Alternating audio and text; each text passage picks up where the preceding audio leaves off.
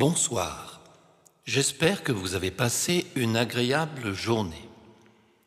C'est avec plaisir que je vous retrouve pour ce vingtième épisode, dans lequel nous parlerons d'Athéna.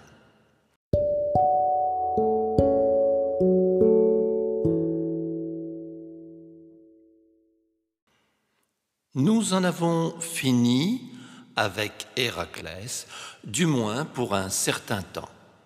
Mais nous continuons avec les conseils prodigués par Athéna auprès de deux autres héros, Cadmos et Bellérophon.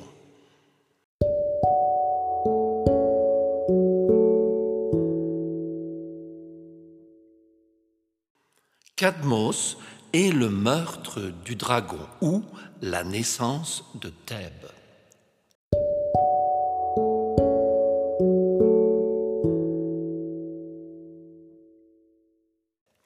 Cadmos, fils d'Agénor, roi de Tyr en Phénicie, est envoyé par son père à la recherche d'Europe, sa sœur, enlevée par Zeus, métamorphosée en taureau blanc ailé, avec la consigne de ne pas revenir sans elle. Vous connaissez déjà cette très belle histoire. Une histoire d'amour, mais dont les conséquences pour sa famille sont désastreuses. Imaginez le désespoir d'un père et celui d'un frère qui n'ont, comme dernier indice sur le sable de la plage, que la trace des pas d'une jeune fille et une fleur de crocus.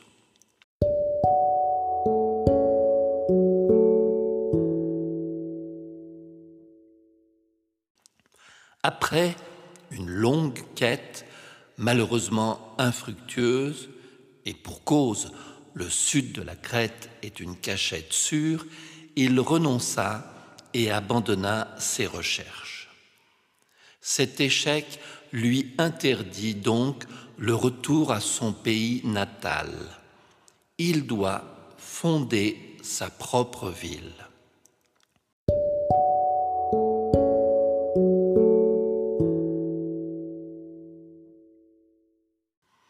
Cadmos consulte alors un oracle de Delphes. Celui-ci lui demande de suivre une vache avec des disques en forme de lune sur les flancs. C'est ainsi qu'il se retrouve près du fleuve Asopos, où la vache se couche. Cadmos décide d'aller chercher de l'eau pour le sacrifice de la bête. Il envoya plusieurs de ses compagnons, mais un dragon les massacra presque tous. C'était un reptile géant en forme de serpent crachant des flammes. Cadmos, furieux, le combattit et le tua.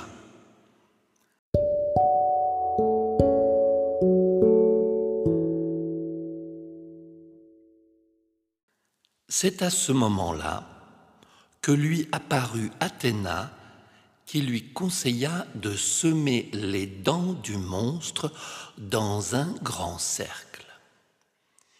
Il déchaussa la mâchoire du dragon et sema toutes les dents. De celles-ci surgit une armée de géants hors de terre.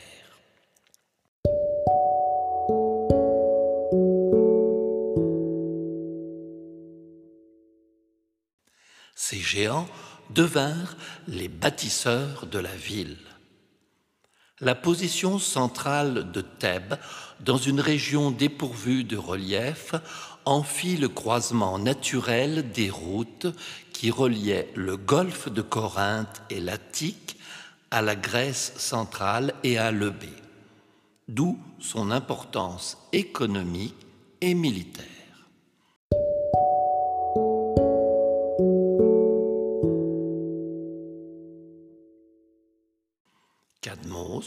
plus tard, épousa Harmonie, fille d'Arès et d'Aphrodite.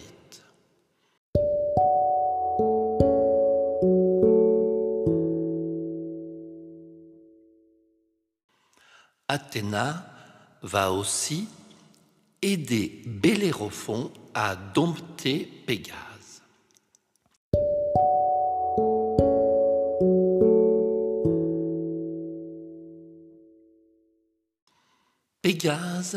Est l'une des créatures fantastiques les plus célèbres de l'Antiquité. Ce cheval ailé, divin et blanc comme la neige, ayant pour père Poséidon, naît avec son frère Chrysaor du sang de la gorgone Méduse lorsqu'elle est décapitée par le héros Persée.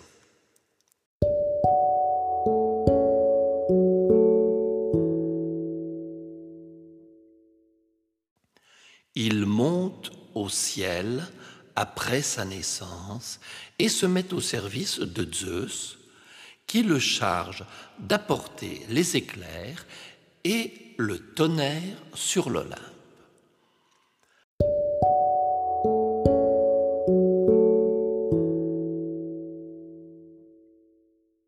Ami des muses, dont nous parlerons plus en détail une autre fois, Pégase crée la source hippocrène qu'il fait jaillir d'un coup de sabot.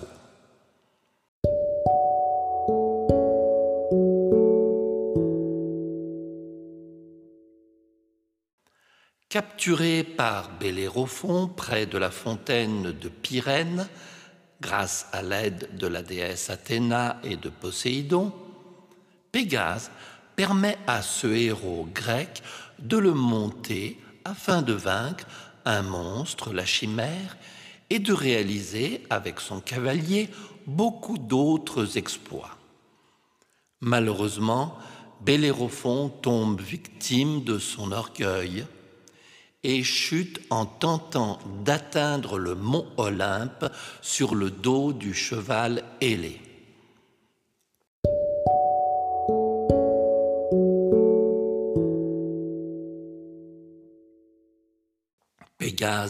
Retrouve Zeus qui finit par le transformer en constellation et le placer dans le ciel.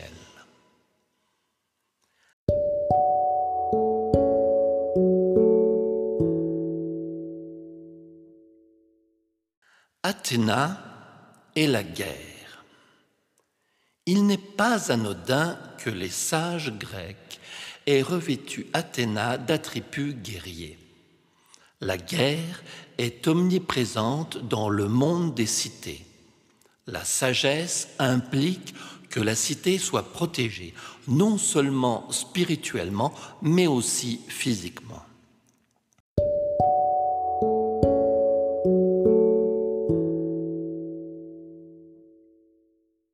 Athéna, par son côté guerrier, représente davantage l'art de bien se protéger et de prévoir les combats à venir que l'art du combat lui-même, incarné par Arès dans sa sauvagerie meurtrière.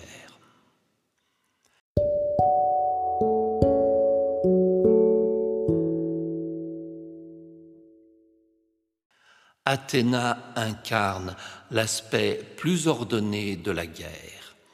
La guerre qui obéit à des règles celle qui se fait en certains lieux, à certaines périodes et entre les citoyens.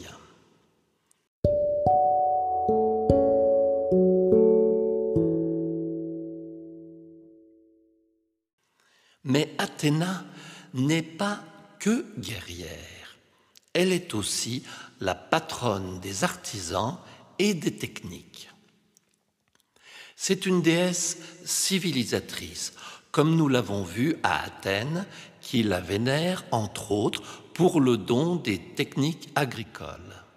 C'est elle, toujours, qui montre à Nocios comment fabriquer un char et à Danaos, à Rhodes, comment concevoir un navire à 50 rames.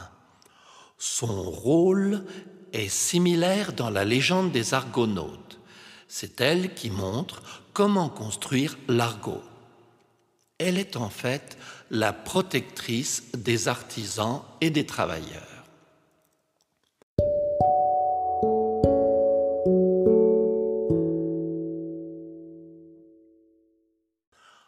Dans le monde des étoffes, tout ce qui est filé ou cousu est de son domaine, comme le montre la fable d'Arachné.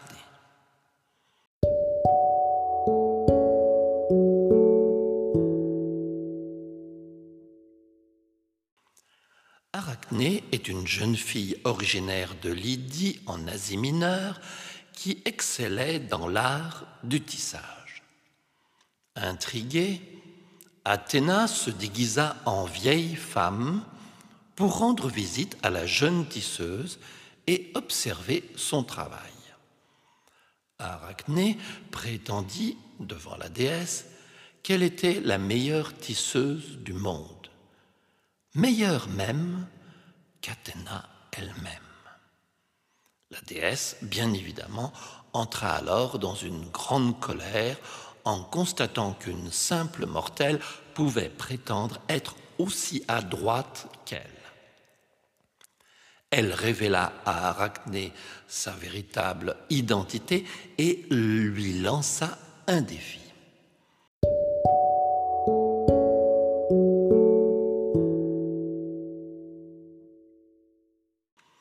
Elle organisa un concours avec la jeune femme et les arbitres seront les dieux de l'Olympe.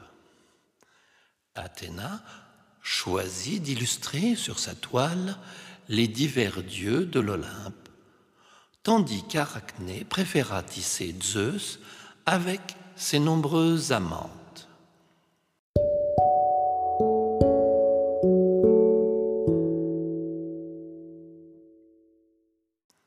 Ce fut finalement, après de nombreux débats, la fille de Lydie qui l'emporta. Imaginez une déesse battue dans sa propre discipline par une jeune mortelle.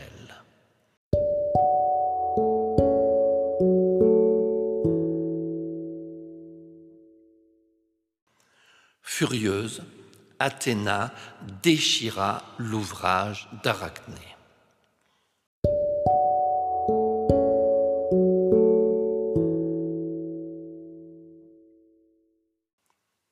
Humilié, Arachné alla se pendre.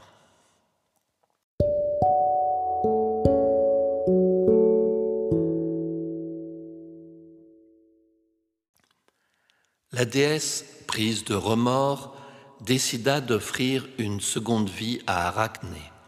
Elle la changea en araignée suspendue à son fil pour qu'elle puisse à nouveau tisser sa toile.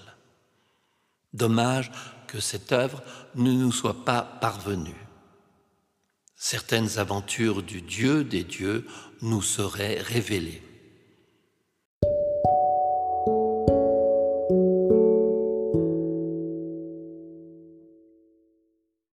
Cette fable nous montre à la fois le caractère fier d'Athéna, mais aussi son honnêteté. C'est ainsi que se termine notre découverte de la déesse préférée de Zeus. Athéna, si tu n'avais pas existé, il aurait fallu t'inventer. Si tu m'entends, reviens nous voir et conseille tous nos politiciens pour qu'ils construisent un monde meilleur. Merci de votre fidélité. Je vous souhaite une nuit réconfortante et vous attends pour le 21e épisode dans lequel nous parlerons d'Héphaïstos, le mal-aimé.